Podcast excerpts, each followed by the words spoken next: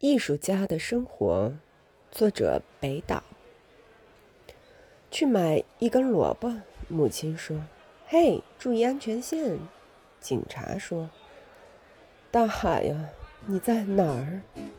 醉汉说：“怎么街灯都炸了？”我说：“一个过路的瞎子敏捷地举起了竹竿，像拉出一根天线。尖叫而来的救护车把我送进了医院。